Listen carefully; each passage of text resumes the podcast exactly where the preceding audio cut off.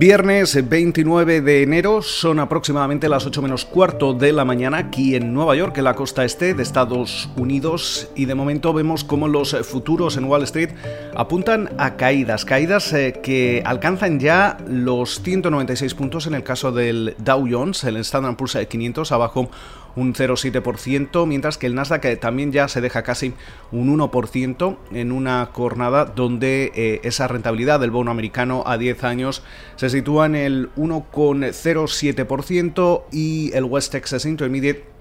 se transa aproximadamente los 52,48 dólares el barril. Y una sesión en la que buena parte de las miras van a estar puestas de nuevo en esa rebelión de Reddit y eh, específicamente del foro Wall Street Bets en contra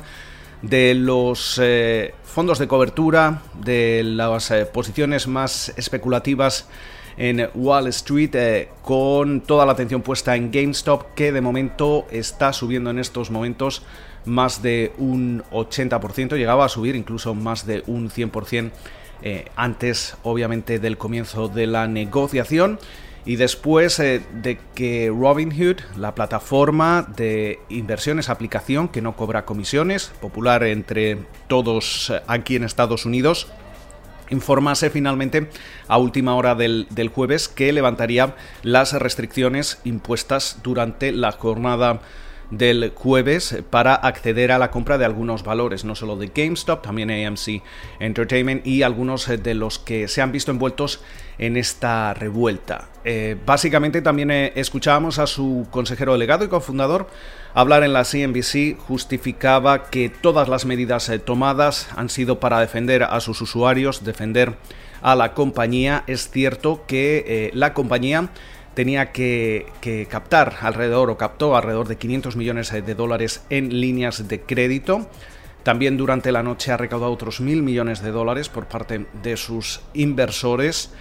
Y todas las miras eh, siguen puestas en cómo va a acabar todo este asunto. Hay sentimientos encontrados, posturas para todos los gustos. Eh, hay quien defiende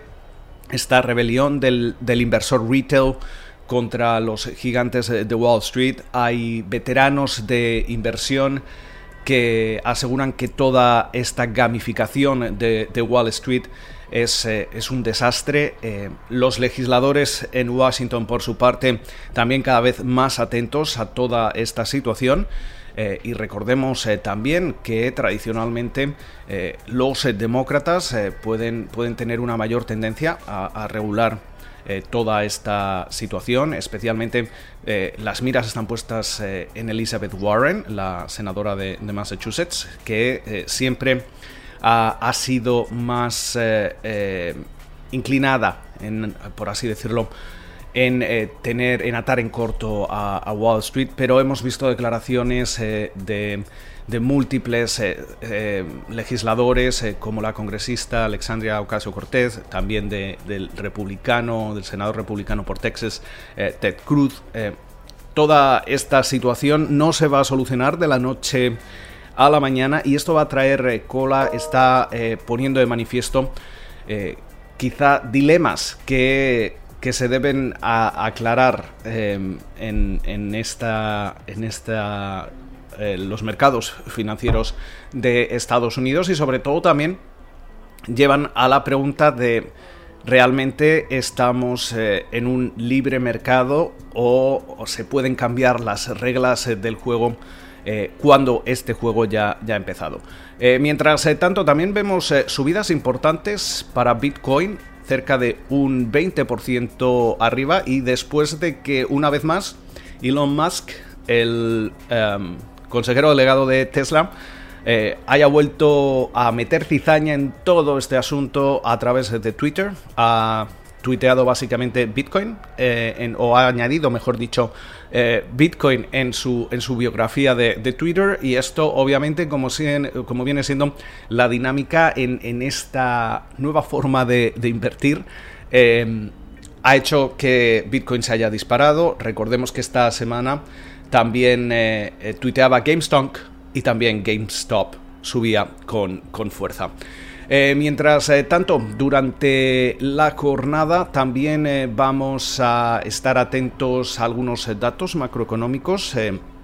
como esos ingresos personales, el índice de coste laboral, el PMI de Chicago, ventas de casas dependientes, sentimiento de consumidor,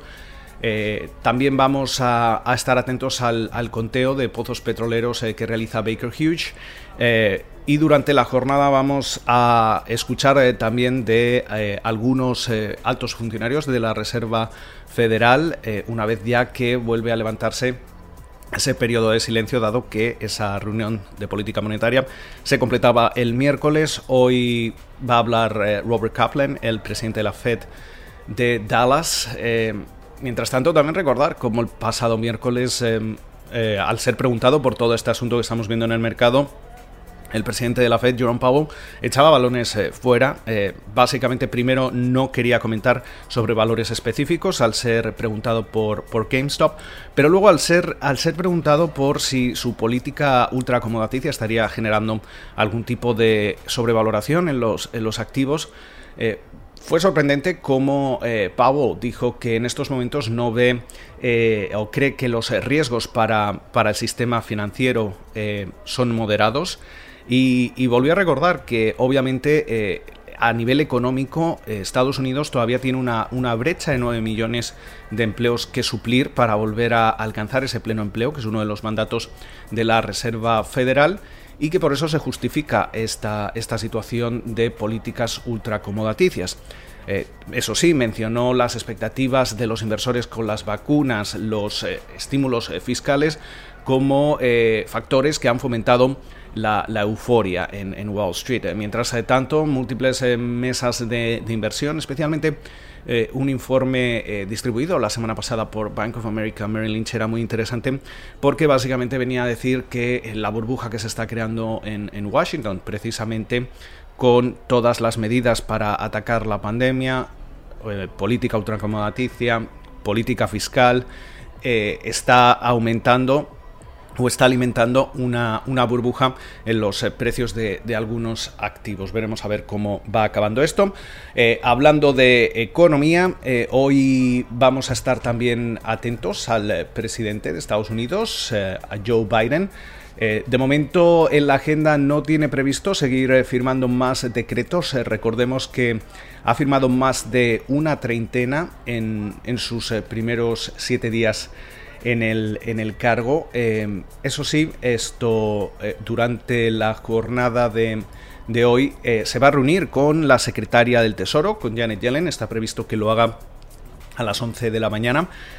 hora aquí de, de, la costa este de Estados Unidos. Va, va, a recibir lo que es un briefing económico en un momento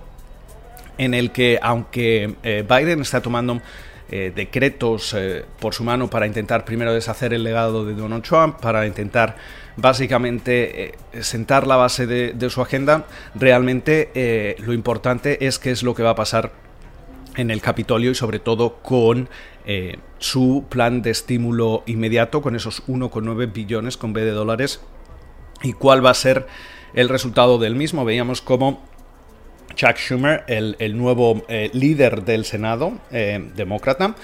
eh, aseguraba que ese plan de estímulo va a comenzar a discutirse o a debatirse la próxima semana en, la, cámara, en la Cámara Alta. de momento hemos visto como más de un centenar de economistas han 120 para ser exactos han, han escrito una carta al Congreso para pidiendo que aprueben ese plan de, rescate eh, o, de alivio americano de, Biden, que incluye medidas que siguen siendo políticamente mm, polémicas, como por ejemplo esa subida del sueldo mínimo, del salario mínimo, hasta los 15 dólares a, la hora. Eh, la pregunta es eh, si los demócratas van a echar mano tan pronto en el año de esa resolución de presupuesto para poder pasar este plan eh, sin el apoyo de los eh, eh, de los perdón si los demócratas van a echar mano de esa resolución de presupuesto tan pronto en el año sin tener que contar con el apoyo de los republicanos. Recordemos que en estos momentos hay 50 escaños republicanos, 50 escaños demócratas. La vicepresidenta Kamala Harris eh, puede romper ese empate a favor de los demócratas, pero no se puede utilizar esta, esta estrategia continuamente. Básicamente, normalmente se tienen que aprobar las eh, partidas legislativas con 60 eh, escaños. Em, el romper ese equilibrio con el voto de Harris se puede hacer en determinados momentos, como son eh, lo que comentábamos, la resolución de, presupuesto. La resolución de presupuesto es un proceso más complejo, se puede utilizar solo eh, normalmente una vez al año. Y tenemos eh, que recordar que, Biden también va a presentar eh, en, el próximo mes que estamos a punto de comenzar eh, la segunda pata de, su, de su, plan económico para reconstruir mejor y que realmente es donde va, va a presentar más medidas de gasto que quizá eh, requieran una mayor inversión, un mayor, gasto público y que eh, también se tengan que compensar con medidas de ingresos como subidas de, impuestos. Entonces, básicamente es ahí cuando eh, quizá podría requerir ese, esa, resolución de presupuesto. Veremos a ver cómo, cómo se va desarrollando todo, todo este asunto. Va, va, a ser interesante. También tenemos que recordar que el próximo 8 de febrero comienza o debería comenzar ese eh, juicio político contra el expresidente Donald Trump. Todo esto puede, puede frenar los, el, avance legislativo de cualquier medida de, Joe Biden. Y recordar cómo, por ejemplo, em, el FMI eh, estima que durante los eh, próximos tres años ese, ese em, plan de estímulo de, de Biden impulsaría el PIB estadounidense eh, también eh, eh, el análisis que siempre se cita en la, administración de Biden de Moody's Analytics que asegura que esos 1,9 billones podrían generar alrededor de 7,5 millones de empleos este año y adelantar un año la, la vuelta al pleno empleo. Con lo cual, Muchísimas eh, referencias. Eh, esperamos que pasen ustedes una feliz eh, jornada de viernes, también un feliz fin de semana. Descansen y como de costumbre nos volvemos a escuchar en la mañana del lunes.